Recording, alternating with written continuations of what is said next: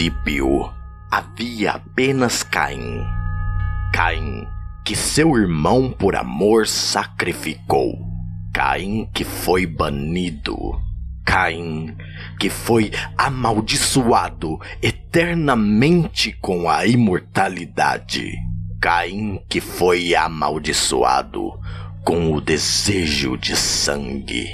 Foi de Caim que viemos, de nossos senhores, o Senhor. Durante uma era, ele viveu na terra de Nod, em meio à solidão e ao sofrimento. Durante uma era, permaneceu sozinho. Mas o passar da memória afogou sua mágoa e assim retornou ele ao mundo dos mortais. Retornou ao mundo que seu irmão e os filhos de seu irmão haviam criado. Embora tenha se tornado regente de uma nação poderosa, Caim ainda estava solitário, pois ninguém era como ele e sua tristeza cresceu novamente. Então ele cometeu outro grande pecado, gerando progenie, na qual havia apenas três. E deles veio outra progenie, os netos de Caim. Então Caim disse: Que este crime chegue ao fim, não gerareis mais. E a palavra de Caim fez-se lei e todos obedeceram. A cidade durou muitas eras, tornando-se o centro de um império poderoso. Mas então veio o dilúvio, uma grande inundação que lavou o mundo. A cidade foi destruída e com ela o seu povo. Mais uma vez, Caim caiu em grande tristeza e mergulhou na solidão, tornando-se um cão vadio em meio aos escombros e entregando sua progenie à própria sorte. Eles vieram até o pai e lhe imploraram que voltasse para que os ajudasse na reconstrução da cidade. Mas ele não os acompanharia, dizendo que o dilúvio fora enviado como punição por ter ele retornado ao mundo da vida e por ter subvertido a verdadeira lei. Então retornaram os filhos sós para junto do que restavam dos mortais e anunciaram-se como os novos regentes. Cada qual gerou uma prole, a fim de invocar a glória de Caim. Mas não tinham eles sua sabedoria ou consciência e uma grande guerra irrompeu entre os anciões e seus filhos, e os filhos mataram os pais.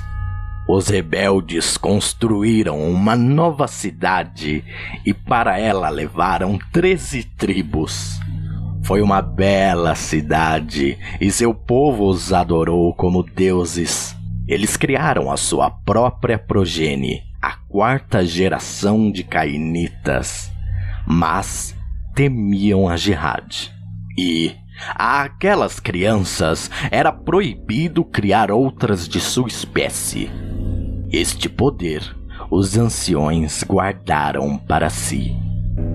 Quando uma criança da noite era criada, logo era caçada e morta juntamente com seu senhor. Embora essa cidade fosse tão grande quanto a de Caim, ela acabou por envelhecer. E como todas as coisas vivas, lentamente começou a morrer. A princípio, os deuses não viram a verdade. E quando deram por si já era tarde. A cidade havia sido destruída e seus poderes extintos e foram forçados então a fugir, acompanhados de sua progenie. Mas haviam enfraquecido e por isso muitos foram mortos na fuga. Como sua autoridade havia sido extinta, todos estavam livres para gerar sua própria prole.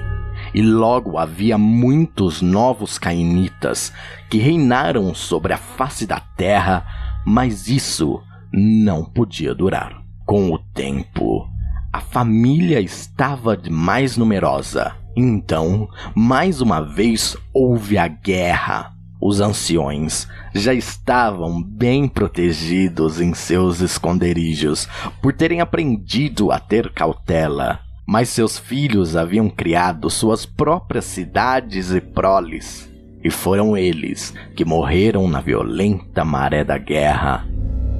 A guerra foi tão absoluta que daquela geração não restou ninguém para contar sua história. Ondas de carne mortal foram enviadas através dos continentes para esmagar e queimar as cidades da família. Os mortais pensaram estar lutando suas próprias guerras, mas era por nós que derramavam seu sangue. Depois que essa guerra acabou, todos os cainitas esconderam-se um dos outros e dos humanos que os cercavam. E escondidos, ainda permanecemos, pois a jihad continua.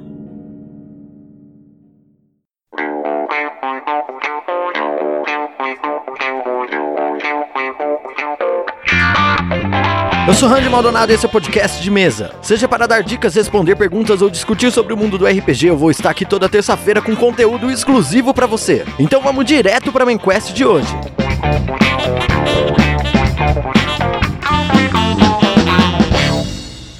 No, no, this is a role playing game. It takes place entirely in our collective imagination. Ooh, Neil.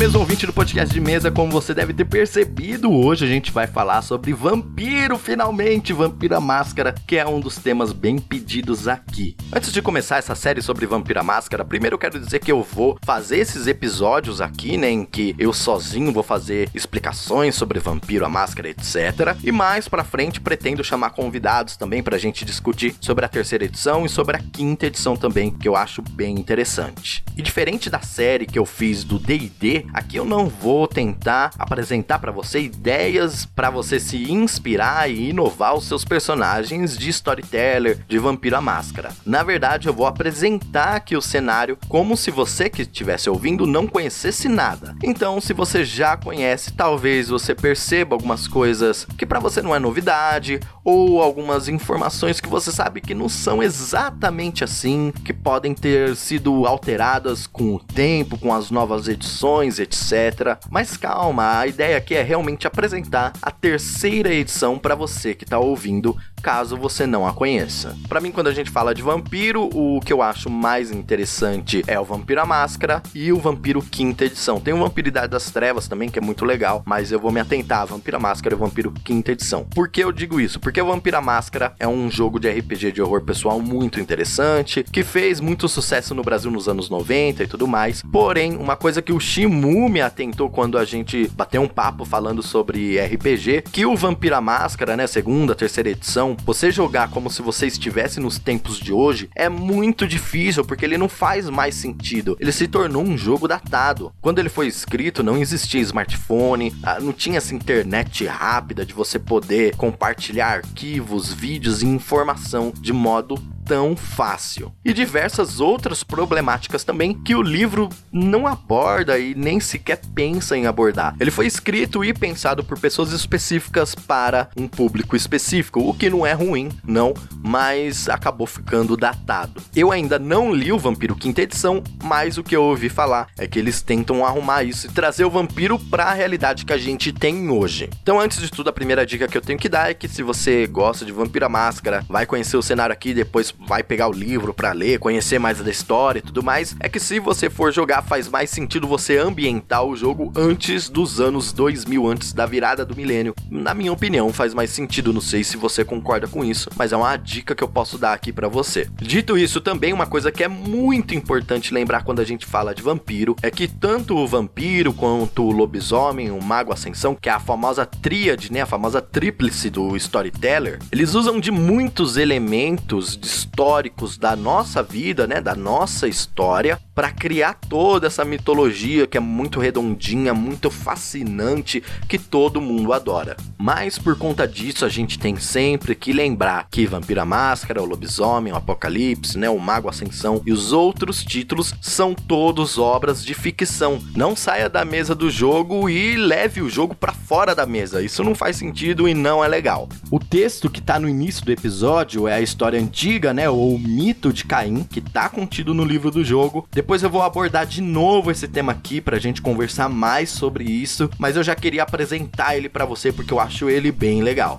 Hoje aqui então eu vou abordar temas bem básicos, bem de introdução ao universo de vampiro para você, mas antes eu queria lembrar, claro, para você seguir o podcast de mesa nas redes sociais @podcast de mesa no Instagram. Você pode mandar um e-mail também para contato.podcastdemesa@gmail.com e o mais importante de tudo é para você assinar o podcast de mesa através do PicPay. PicPay, o canivete suíço dos meios de pagamento, como diria o Google Mafra, o bag of holding da vida real. Você pode pique pagar qualquer coisa através de uma máquina da Cielo. Você não fica na mão quando você esquece o seu cartão e a sua carteira em casa e levou só o celular para algum lugar. É um aplicativo ótimo que te dá cashback, te dá desconto nas suas compras. E além de tudo isso, você consegue também assinar o podcast de mesa e outros podcasts também, né? Mas você consegue assinar o podcast de mesa através do PicPay. Nós temos vários planos com recompensas diferentes para cada plano e é muito legal que você assine porque assim você você me ajuda a continuar esse trabalho aqui, que é bem difícil de fazer, mas com certeza muito gratificante. Mas vamos lá, vamos falar de Vampiro a Máscara. It dragged me back to this dark dungeon and bit into my neck. And just at the point of death, this creature forced me to suck its foul blood. And then it opened its wings like this and hovered above me screeching. Ah! now you are vampire. And it was Peter. And we're still friends today.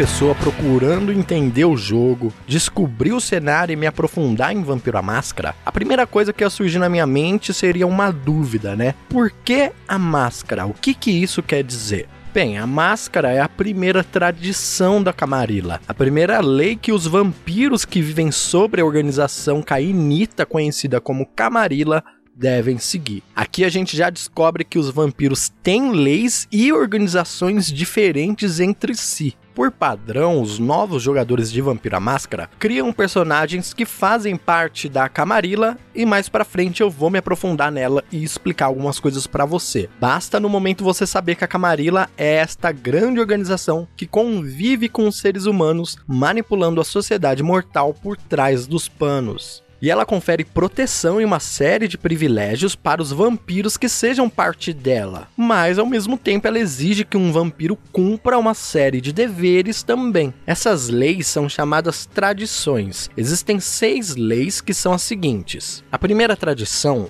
é a máscara. Não revelarás tua verdadeira natureza àqueles que não sejam do sangue. Fazer isso é renunciar aos teus direitos de sangue. Ou seja, a primeira tradição é que um cainita não pode revelar para os mortais a existência dos vampiros, porque isso põe em risco todo o estilo de vida deles. É sabido que nos tempos antigos a existência dos vampiros no mundo das trevas era conhecida pelos humanos. Porém, a Inquisição e a caça aos bruxas mudaram isso. Em Vampira Máscara, a Idade das Trevas do século XV marca o início de uma grande perseguição por parte dos mortais contra os vampiros. Por conta disso, a Camarilla foi criada para proteger a sociedade cainita. Eles acreditam ser mais seguro e cômodo manipular os humanos das sombras, mas a gente chega lá depois. A violação da máscara é o crime mais sério que um vampiro pode cometer. Então a primeira lei, a primeira tradição é de você manter o segredo da existência dos vampiros. E a anedota que é feita com a máscara, né? Por isso que é Vampiro a Máscara. Twilight! Shut up, Nick! You're not Twilight. It's your problem. You, you are my problem. Telling the world that we are vampires. I'm gonna tell the whole world that you're an asshole now. Shut up. Dracula, man. They're not Dracula. Dracula, you man. don't even know who Dracula is.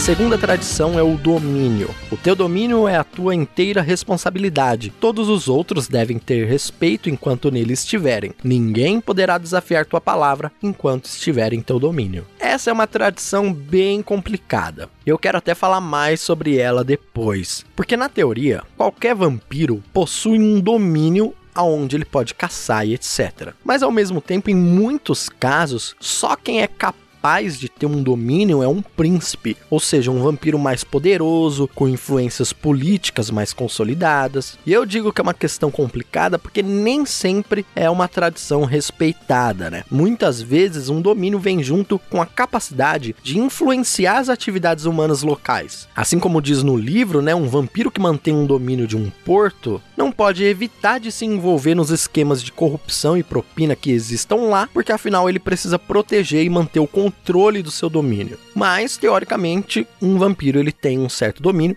seja ele pequeno ou grande, vai depender muito da sua situação de poder político, etc. E neste domínio você tem que ser respeitado. Bem, mas vamos para a terceira tradição. A terceira tradição é a progenie. Apenas com a permissão de teu ancião gerarás outro de tua raça. Se criares outro sem permissão de teu ancião, tu e a tua progenie serão sacrificados. Muitos príncipes, né, que são esses vampiros poderosos que possuem grandes domínios, dizem ser eles os anciões aqui descritos, e não os antigos vampiros que até os próprios príncipes temem. A maioria dos membros obedece essa lei mais por medo do que por respeito, e a Camarilla reconhece o total total direito de um príncipe de restringir a criação de novos vampiros para evitar a superpopulação. Inclusive, existem braços da Camarilla que investigam domínios e vampiros através das cidades, buscando destruir aqueles vampiros que foram criados sem permissão. A quarta tradição é a responsabilidade. Aqueles que criares serão tuas próprias crianças. Até que tua progenie seja liberada, tu os comandará em todas as coisas. Os pecados de teus filhos recairão sobre ti. Quando um vampiro cria outro vampiro, muitas vezes chamado de criança da noite, ele se torna praticamente um pai daquele indivíduo na sociedade cainita. Ele é responsável por ensinar para essa criança, entre muitas aspas, né, a como se alimentar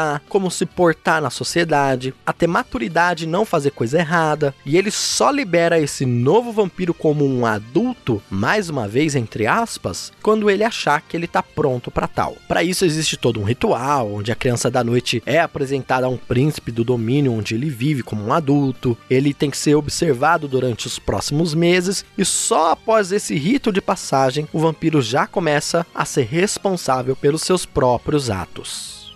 Quinta tradição, a hospitalidade, honrarás o domínio do teu próximo. Quando chegares a uma cidade estrangeira, tu te apresentarás perante aquele que a governa. Sem a palavra de aceitação, tu não és nada. Aqui temos uma tradição muito importante também, que diz que quando você adentra outra cidade, ou até mesmo outro domínio, ou seja, outra região que é comandada por um ancião, por exemplo, você deve se apresentar a ele formalmente, a não ser que ele exija de outro modo. Um príncipe pode acionar a segunda tradição para punir aqueles que adentrarem seus domínios de modo indevido. E teoricamente, ele também possui o direito de recusar a entrada de quem quer que seja, afinal, ele é senhor do seu domínio. Claro que vampiros muito poderosos ou que simplesmente não seguem as leis da Camarilla muitas vezes ignoram essas e as outras tradições. A sexta e última tradição é a destruição. Tu estás proibido de destruir outro de tua espécie. O direito de destruição pertence apenas ao teu ancião.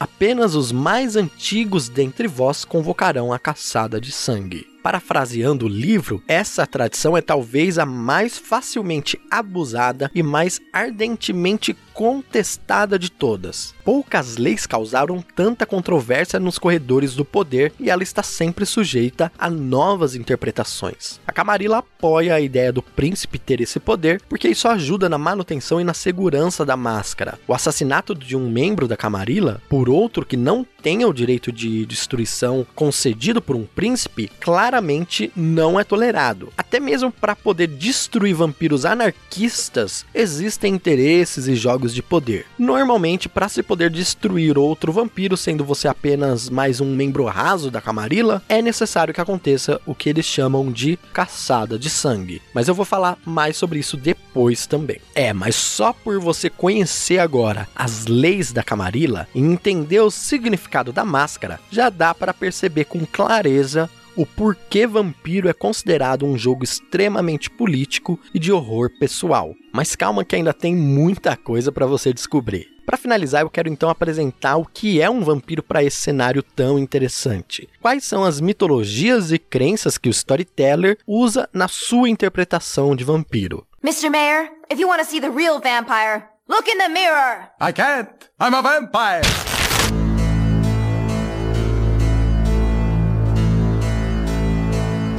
Todo mundo sabe o que é um vampiro.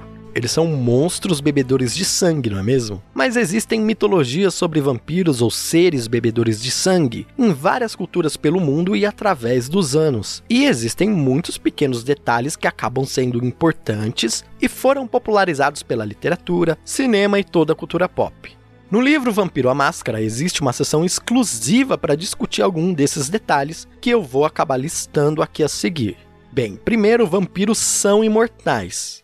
Bem, pelo menos eles não morrem de causas naturais como os mortais, mas eles podem ser mortos ou melhor, destruídos. Porém, no final das contas, eles não envelhecem e não precisam comer nem beber. Ao invés disso, eles se alimentam de sangue dos vivos. Afinal, eles mesmos não estão vivos. Isso é um detalhe muito importante. O coração deles não bate, ele não respira, a pele dele é fria, etc, etc. Mas eles ainda são capazes de falar, andar e todo o resto, o que torna eles mortos-vivos. Inclusive, os vampiros se referem ao seu estado como não vida ou não morte, porque eles não estão nem lá nem cá. Para manter essa imortalidade artificial, um vampiro precisa se alimentar de sangue periodicamente. Vampiros muito novos podem até conseguir se alimentar de sangue animal, porém, à medida que eles envelhecem, devido à sua fisiologia sobrenatural e à perda da empatia por conta de seu estado soturno, eles acabam não sendo mais capazes ou interessados nisso, focando em se alimentar dos humanos mesmo. Existem vampiros ainda que se alimentam de sangue de outros vampiros, mas esse é um caso à parte que eu vou apresentar depois. Os vampiros drenam o sangue das suas vítimas através do uso dos caninos retráteis que lhes são concedidos magicamente no momento em que eles se tornam mortos-vivos. Eles também têm uma habilidade mágica de cicatrizar os ferimentos causados nas vítimas durante a sua alimentação, lambendo o local e com isso eliminando todos os indícios de seu ataque. O sangue ele é tremendamente importante para os membros, por ser tanto a base da sua existência como a fonte do seu poder. O alimento mortal, o ar mortal, o amor mortal, nada disso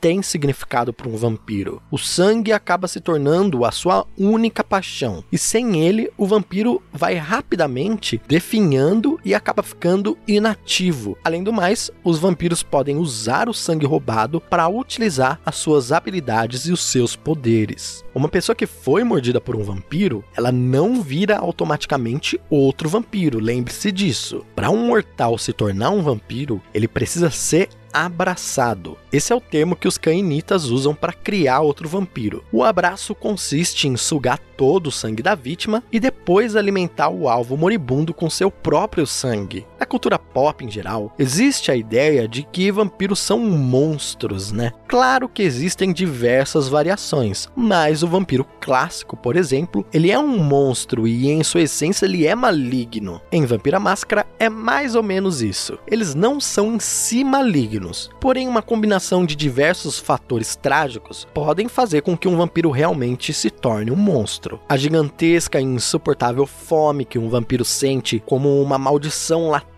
que nunca o deixa, o poder que acaba subindo para a cabeça de muitos, as intrigas políticas e sociais entre os vampiros que praticamente obriga os membros da Camarilla a se tornarem paranoicos e manipuladores para sua própria segurança, tudo isso muitas vezes acaba por fazer com que um vampiro aos poucos se torne cada vez menos humano. O próprio livro diz que os vampiros mais velhos estão entre os seres mais insensíveis, paranoicos, sádicos e malignos do mundo. Em Vampiro a Máscara, vampiros não brilham no sol. Eles mantêm a tradição mais clássica e como ficaram conhecidas as lendas de que os vampiros são seres da noite amaldiçoados a não poderem ver mais o sol. Agora, outras crendices como alho, rio corrente, cruzes, estacas de madeira, tudo isso é falso. Bem, né? Na verdade, símbolos sagrados que são usados por pessoas que realmente possuem fé verdadeira ainda podem fazer efeito nos vampiros. E estacas de madeiras que sejam fincadas em seus corações os paralisam e os colocam em torpor. Mas no geral,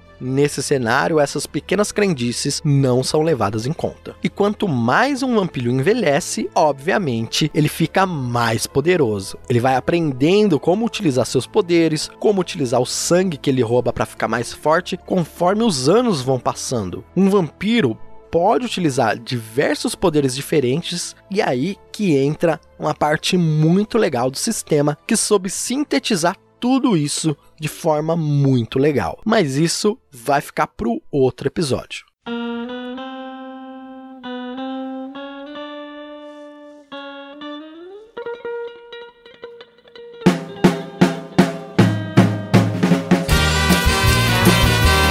Chegamos ao fim de mais um podcast de mesa, é isso mesmo, ouvinte. Espero que você tenha gostado dessa pequena introdução do cenário de Vampiro à Máscara. Vão ter mais episódios dando continuidade, falando mais sobre o cenário. Claro que você pode pegar o livro e ler em qualquer momento, mas você pode mostrar esse episódio ou essa série depois para uma pessoa que não joga, que quer conhecer o cenário, que tá sem tempo para ler, que aí ele vai poder entender como tudo funciona através aqui do podcast de mesa. Lembrando que você pode me seguir no Instagram e no Twitter, arroba podcast de mesa. Pode me mandar um e-mail no contato.podcastdemesa.gmail.com e pode, claro, assinar o podcast de mesa pelo PicPay que é muito melhor para mim, mas se não der pelo PicPay, também temos o Padrim também. Eu reativei o Padrim porque eu sei que uma ou outra pessoa não conseguia usar o PicPay. Então agora nós temos essas duas formas para você apoiar o podcast de mesa, que é muito importante. Se você não consegue apoiar com dinheiro, apoie então compartilhando esse episódio e compartilhando os outros episódios do podcast de mesa também para fazer com que o podcast cresça. Mas é isso, muito obrigado por ouvir esse episódio episódio, boa rolagem de dados para você e até a próxima semana com mais um podcast de mesa.